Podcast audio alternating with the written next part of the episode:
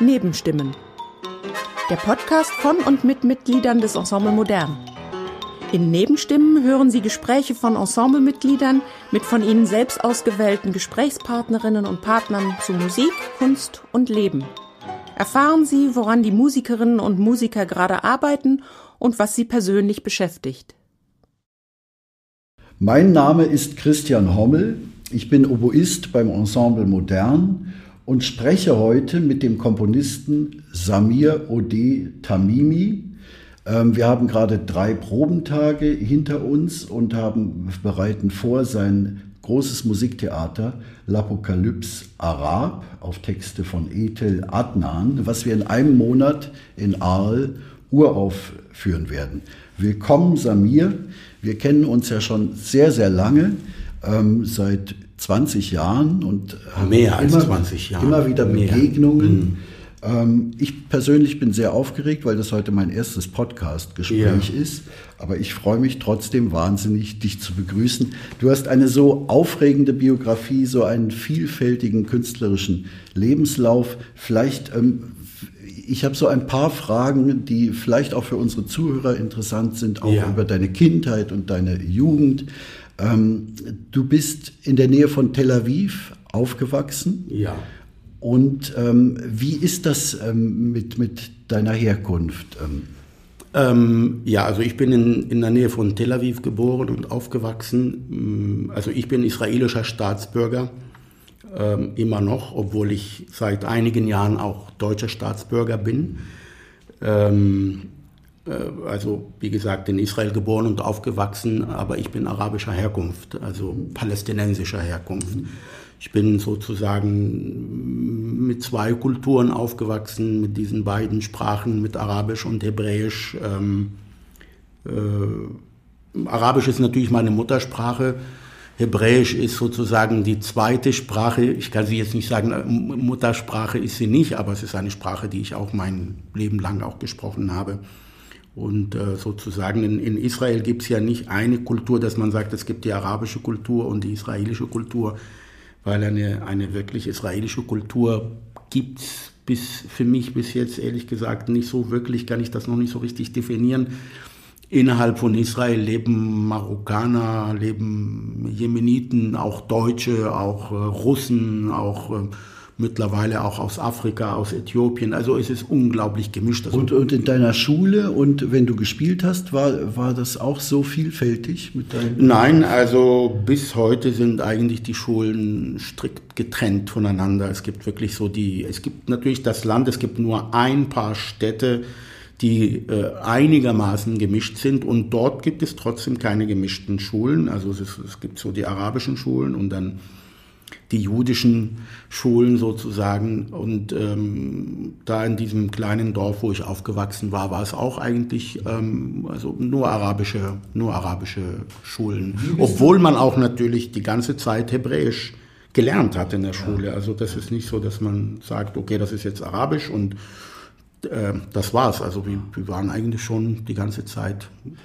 du schreibst, dass ähm, in deiner, als du Jugendlicher warst, hast du in traditionellen arabischen Ensembles gespielt. Wie bist du da, da hingekommen? Ja, also das ist, ähm, ja, wie gesagt, ich habe als wirklich ein ganz junger Mann als Kind angefangen, äh, Musik zu, zu lernen, Musik zu machen.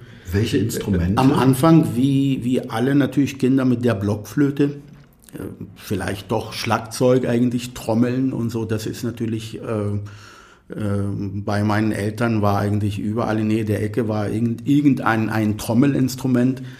Äh, vielleicht waren die dann doch eigentlich doch die ersten, die ersten Instrumente, die ich kennengelernt habe. Aber dann später, wenn man richtigen Unterricht, Musikunterricht dann bekommt, das war äh, Blockflöte und dann später, ein Jahr später war es dann Melodica. Die kennt man, ne? so diese Melodica. Ja, natürlich. Klar, so, die müssen so wir auch oft spielen. Ja, genau, die habe ich auch gelernt und dann später äh, Orgel und aber auch ein bisschen Klavier. Aber dort Klavier nie wirklich richtig. Also Klavier habe ich erst in Europa gelernt.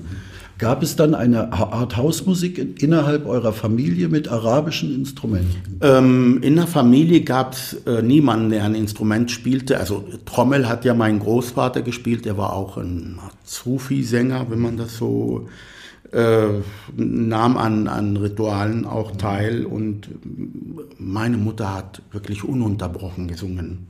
Also ich bin da mit der, mit der Stimme von meiner Mutter aufgewachsen meine Tanten sangen auch, aber sie äh, waren nie jetzt irgendwie in Musikgruppen zusammen ja, oder so, aber ja. die haben wirklich ununterbrochen gesungen. Ja.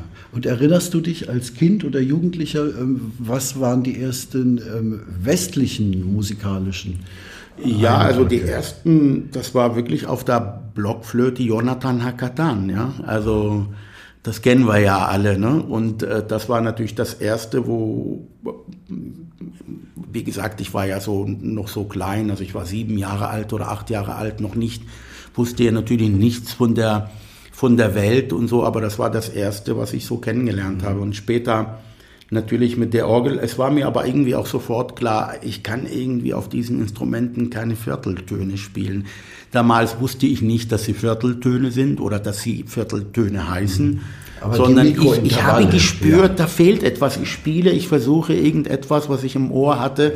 Was du als Kind in frühester Kindheit aufgesogen hattest. Ja, du, du versuchst dann halt auf der Blockflöte oder auf der Melodika wirklich diese Melodien ja. zu spielen, die du kennst und das funktioniert nicht. Und du merkst einfach, da stimmt irgendetwas ja, nicht. Während wir hier in Mitteleuropa, dank Arnold Schönberg, es gerade mal seit ein paar Jahrzehnten zu den Halbtönen geschafft haben. Ja. Zum Zwölftönigen. Ja, ja. Wie war das dann, ähm, das wollte ich dich schon immer fragen, ja. aber habe es bisher nie gemacht. Ähm, warum warst du dann zwei Jahre in Athen, als du ganz jung mit, mit 20 ja. mit Schule fertig warst? Also es hat, es hat auch wirklich alles sehr, sehr stark mit der Musik zu tun und ähm, die Entscheidung, dass ich dort nicht leben wollte, wo ich herkomme, äh, fällt relativ früh, muss ich sagen. Und die, die Gründe sind sehr vielfältig. Also es gibt nicht nur einen Grund, es gibt wirklich sehr, sehr viele Gründe, warum ich eigentlich nicht, äh, es war eine frühere Entscheidung, dass ich gehe und... Die sicher mit dem Leid der Menschen in der Region zu tun hat? Auch ich habe nicht akzeptiert, äh, ein Mensch zweiter Klasse zu sein. Vom Anfang an, ich habe es gespürt, ich bin der andere gewesen. Das habe ich sehr stark gespürt. Also ich, ich bin der arabische Junge von nebenan, dem man sozusagen auch etwas Gutes tut. Man bringt ihm Blockflöte bei und man schenkt ihm auch so ein kleines Instrument, der freut sich. Und ich habe sehr früh gespürt, obwohl ich auch unglaublich viel Unterstützung erfahren habe in diesem Land, auf dem, in dem Bereich. Aber so je älter ich wurde, desto klarer war das eigentlich für mich, wenn ich dort leben würde, dass das Leben genauso geht wie, wie bei allen eigentlich. Also, also Athen war eine Art, ähm, eine Art Ausbruch aus äh, der, deiner Welt, die dich bis zum jugendlichen ja, Alter umgeben hat und eine Orientierungsphase. Ja, also begeistert auch von der europäischen alten Mythologie, mhm. die natürlich Klar, das haben wir ja auch in der Schule gelernt und habe auch mich selber sehr vertieft mit 16 Jahren und war wirklich sehr fasziniert von dieser Welt. Und ich hatte gedacht, das ist es. Also das wird das Land sein, in dem ich wirklich leben möchte. Und völlig ahnungslos, naiv, einfach nach dem Abitur, das Abitur in die Tasche, mhm. äh, Flugticket gekauft und bin einfach nach Athen geflogen. Also völlig In das Land der alten Mythologie, aber ja. natürlich auch in das Mutterland der europäischen genau. Demokratien. Genau. Ähm, und von dort hat es dich dann nach Deutschland verschlagen. Ja, also ich muss natürlich auch sagen, das war für mich das erste Mal in meinem Leben, wo ich an einem Ort ankam, wo ich äh, kaum Polizei und kaum jemanden gesehen habe eigentlich. Das war für mich schon, schon ziemlich ähm, erstmal so fremd und aber auch so ein ganz, ganz tolles Gefühl. Also ich werde dieses ein Schock der Freiheit. Ja, also das ist wirklich bis heute geblieben, dass ich sogar, ich habe es ja bis nach draußen geschafft und ich hatte immer gedacht, die werden mich doch irgendwie fragen, wo ich herkomme, was ich mache. Also die haben nur meinen Pass kontrolliert und bin da einfach, ich stand auf der Straße. Du sprichst so, noch von Athen. Von Athen. Ja. Ähm, das hat mich schon sehr beeindruckt und ich, ich, ich kann das einfach wirklich diesen Moment noch nicht vergessen. Mhm. Hat mich auch äh, lebenlang begleitet und die Liebe zu diesem Land ist einfach immer noch äh, aktuell. Mhm.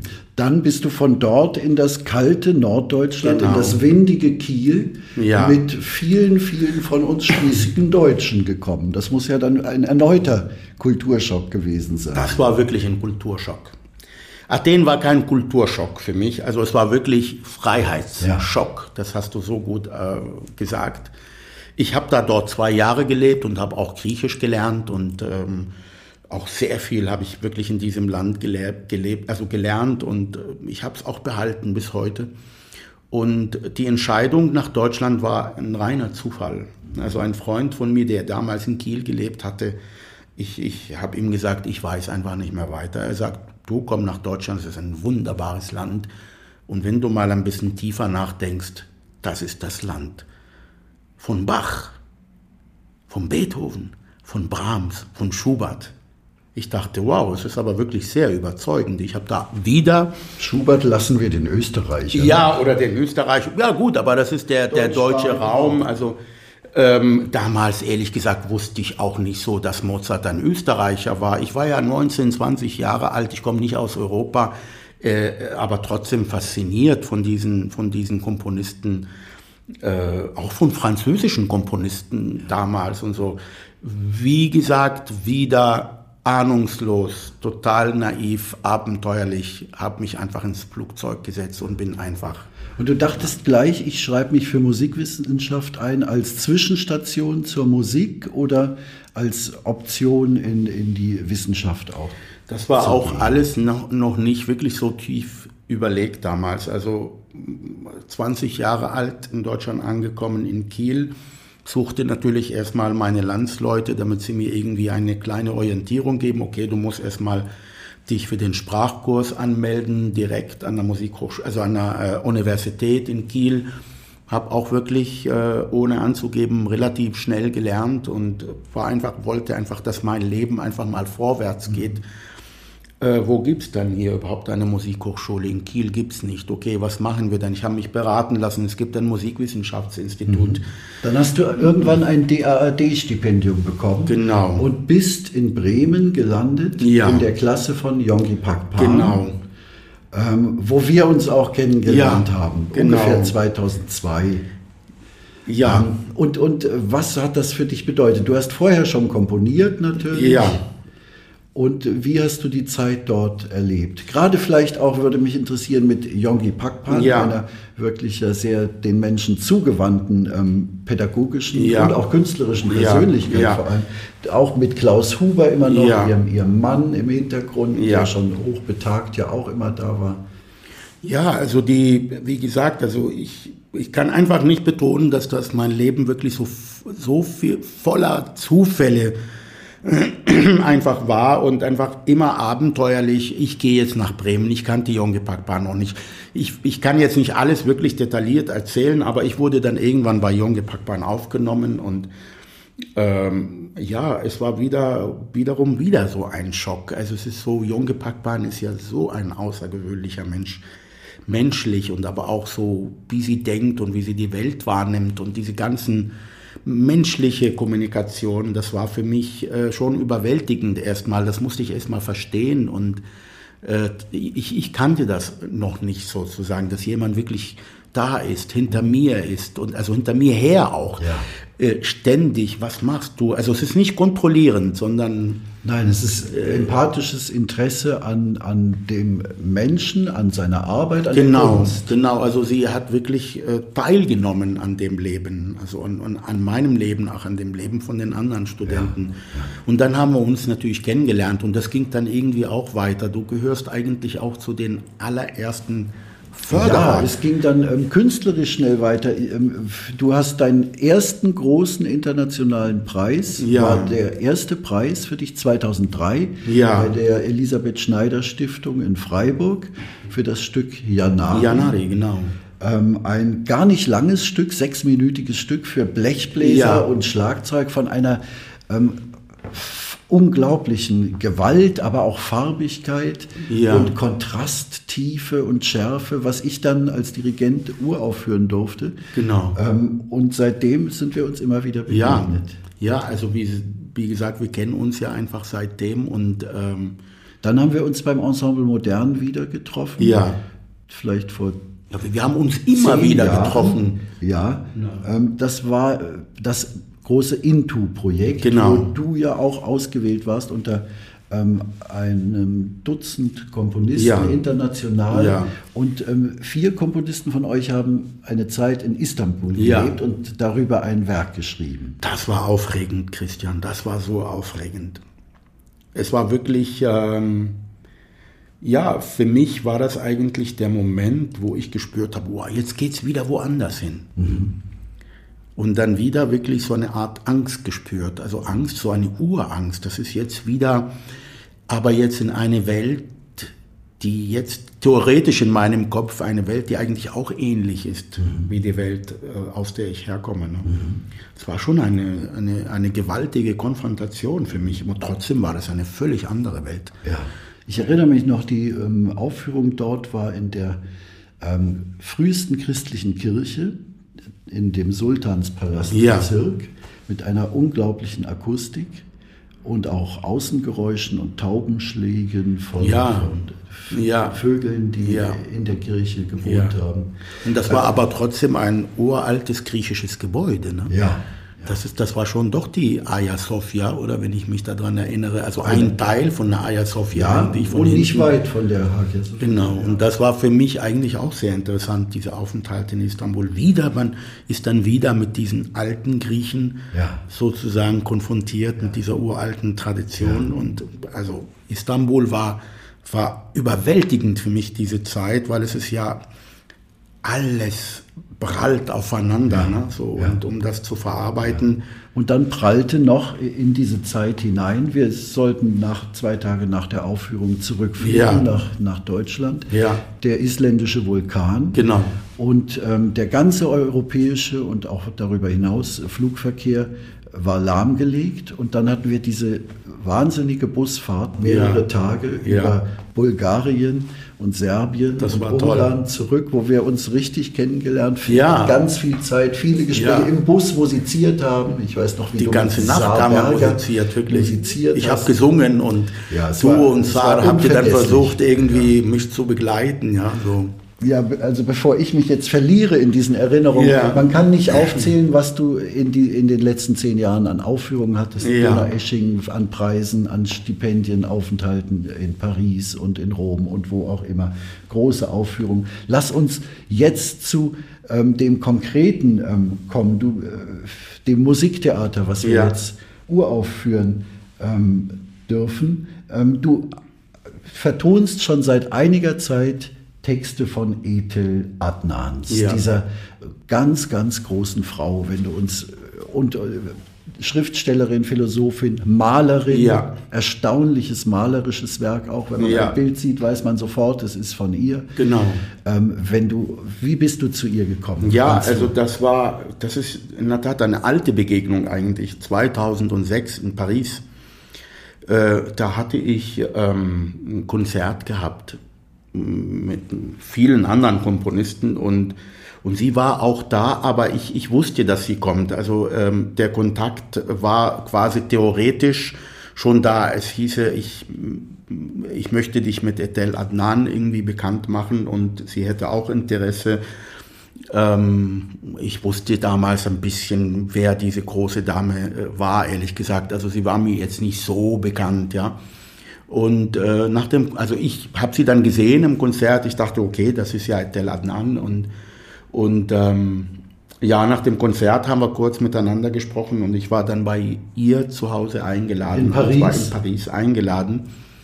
Und ähm, ja, es war so beeindruckend. Es ging erstmal wirklich die ersten 20, 30 Minuten, redete sie ununterbrochen eigentlich über die alten Phönizier und über die alten Babylonier und über die alten Griechen, die eigentlich ursprünglich gar keine Europäer sind, sondern eher Araber. Du, Also jetzt, also sehr reduziert, also arabischer Herkunft, äh, in dem Sinne, die kommen ja eigentlich auch aus dem Nahen Osten ja. und aus, aus, aus Anatolien und in ihrer Familie ist ja eine unglaubliche Vielfalt. Ja. Mit, mit Syrien, mit genau, genau, Griechenland. Genau. Ähm, und, und gelebt hat sie, aufgewachsen ist sie in Beirut.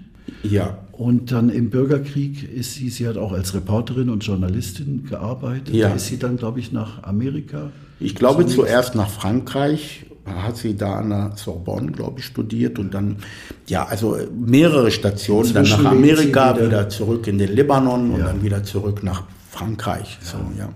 Und äh, du hast ähm, mit ihr zusammen Texte ausgewählt, erstmal für die, den Auftrag in Brüssel 2016. Ja, also wie du gesagt, arbeitest äh, schon lange. Ja, also damals schon, als wir uns kennenlernten, nach diesem Vortrag über die Phönizier und die Kananäer und die alten Griechen, das war für mich wirklich sehr interessant. Also da hat sie gesagt, du musst die Geschichte irgendwie vom Anfang an studieren, kennenlernen. Und dann gab sie mir dieses Buch, L'Apocalypse Arabe, also auf Französisch und auf ähm, Arabisch und ich war wirklich schon sehr beeindruckt. Ich war sehr lange bei ihr zu Hause. Wir haben über sonst was geredet und das war vom Anfang an, ich wollte das machen. Ich wollte das wirklich machen. Und dann ähm, war die erste Möglichkeit über diese Texte, als ich Pierre Audi kennengelernt hatte und wir so gedacht haben, dass das vielleicht ein guter Anfang wäre, die die Texte habe ich immer selber ausgesucht. Also sie hat sich immer, immer rausgehalten. Also immer, wenn ich sie gefragt habe, habe ich gesagt, ich, ich weiß es nicht und ich möchte dir nicht in den Nacken sitzen, hat sie gesagt. Wenn ich das tue, dann kannst du überhaupt nicht komponieren. Mhm. Ich, ich bin da frei, du, das ist, du kannst einfach damit machen, was du, was du denkst. So, ja. ja. Und konnte sie das Werk dann in Brüssel hören? Nein, die konnte das nicht hören, leider nicht. Ähm, ja, ich kann mich nicht erinnern. Sie wollte eigentlich kommen, aber das irgendwie, sie ist ja auch eine alte Dame, ja. obwohl sie, es geht ihr gut eigentlich für ihr Alter. Sie ist jetzt, glaube ich, mittlerweile 95, 96. Es geht ihr dementsprechend gut. Mhm. So, und ähm, danach haben wir uns entschieden, Pierre Audi und ich, wir haben uns ganz schnell geeinigt, dass wir das wirklich machen wollen, als großes Werk, nicht nur als kleines Teil davon eingebettet in ein anderes Projekt. Und ähm, die Auswahl dieser Gedichte war wirklich nicht leicht. Also ich habe da mit, ähm, mit Claudia Perez Iniesta, also meine jetzt die das Libretto verfertigt Genau, hat. genau. Also wir haben zusammen sehr viel, sehr viel gearbeitet an, an dem wirklich, welche Texte nehmen wir und wir haben gemeinsam viel gestaltet, aber dann später ließ ich sie auch wirklich so, so das Libretto wirklich so, so zu gestalten, ja, wie, ja. wie sie das Jetzt kam möchte. Corona ja, ja, auch mitten in das Projekt hinein. Die ähm, Uraufführung sollte eigentlich ja 2020 stattfinden. Genau. Ähm, habt ihr dann noch verfeinert oder war das dann fertig 2019? Nee, das war noch nicht fertig. Das war wirklich, es war wahrscheinlich hätte das auch nicht stattfinden können. Also wir waren nicht fertig. Mhm. Es hat erstaunlicherweise viel, viel länger gedauert, als ich mir das jemals vorstellen konnte. Mhm. Und ähm, ich habe das Werk wirklich mehrere Male angefangen. Ich hatte das noch nie bei einem Werk bis jetzt erlebt es kann schon mal vorkommen, dass man wirklich alles so verwirft und wieder neu anfängt und so. Und dann ist es aber auch gut. Und bei dem Werk habe ich wirklich mehrere Anläufe annehmen müssen. Und irgendwann, ich habe dann auch immer so zehn Minuten schon komponiert und konnte dann irgendwie auch nicht, ich war immer so unruhig und nein, das ist der falsche Weg, das mhm. ist falsch, das kann einfach so nicht sein und dann Hast du da gespürt, diese, diesen Verantwortungsdruck? Ja. Äh, gerade äh, mit, mit der Krise und jetzt auch wieder die aktuellen Entwicklungen äh, mit, dem, mit dem Krieg Enorm, im Nahen Osten, ja. ähm, dass, dass das alles eben richtig sein muss. Und genau, genau. Also nach meinem Gefühl natürlich richtig. Also es gibt mehrere Möglichkeiten, dieses Stück eigentlich zu machen. Muss es dann aber auch sein als musikalisches Musiktheater kann man das eigentlich nicht nur rezitieren ja. lassen. Jetzt hast du es bis jetzt auch noch nicht im Kompletten Nein. gehört. Die Sänger kommen jetzt demnächst dazu. Ja. Oder besser gesagt, wir kommen zu den Sängern ja. nach Südfrankreich genau. dazu. Ähm, und denkst du, es wird dann noch Veränderungen geben? Ähm, bist du da offen oder ist, ist es jetzt ähm, fertig? Ich bin ja, ich bin ja wirklich sehr offen. Also ich meine, es ist, steht ja alles notiert jetzt. Ne? Ähm, ja, ich bin, ich bin wirklich sehr offen und ich lasse mich auch sehr gerne überraschen von dem, was ich da notiert habe. Was ich mir da wirklich vorgestellt habe, lasse ich mich auch gerne überraschen äh, von allen. Es gibt ja auch Regie und ähm, das ist so, da kommen jetzt wirklich, wenn wir nach Aal äh, kommen, da kommen so viele Menschen jetzt irgendwie zusammen, so Lichtleute, Regie, Regie und Regieassistenten und Dramaturgen und die Sänger. Und dann ist auch, auch die Librettisten auch da und ähm, äh, ja, ich bin wirklich sehr offen, ich bin auch sehr aufgeregt. Also was heißt aufgeregt? Das ist nicht so, dass natürlich, ich nicht schlafen kann, kann aber unglaublich aber passieren. Es ist so aufregend ja, ja. alles. Ne? Und natürlich kann auch passieren, dass also wir drücken einfach jetzt mal die Daumen, dass es überhaupt stattfindet und dass ja. ein paar Leute auch zuhören dürfen. Ja. Und ähm, das Stück ist ja auch hochbrisant, ja. dass auch das gut alles. Ich, ich habe nur immer in den letzten Wochen daran gedacht, es ist noch nur wenige Jahre her, dass ähm, beim Festival Aix-en-Provence ähm, Mozarts Entführung ja abgesagt wurde ja. aus ähm, Angst vor Terroranschlägen. Ja. Ähm, und jetzt findet das aber, glaube ich, unter guten Bedingungen und Sicherheitsbedingungen ja in diesem großartigen ähm, MUMA von Frank ja. Gehry statt. Ja. Ein, ein fantastischer kultischer oh, Architektur. Ja. und äh, wir sind alle ungeheuer gespannt. Ja, ja. Und ich danke dir für dieses großartige Gespräch. Ja, ich danke dir auch, lieber Christian. Es ist immer toll, mit dir sowieso zu sprechen. Das war Nebenstimmen, der Podcast von und mit Mitgliedern des Ensemble Modern.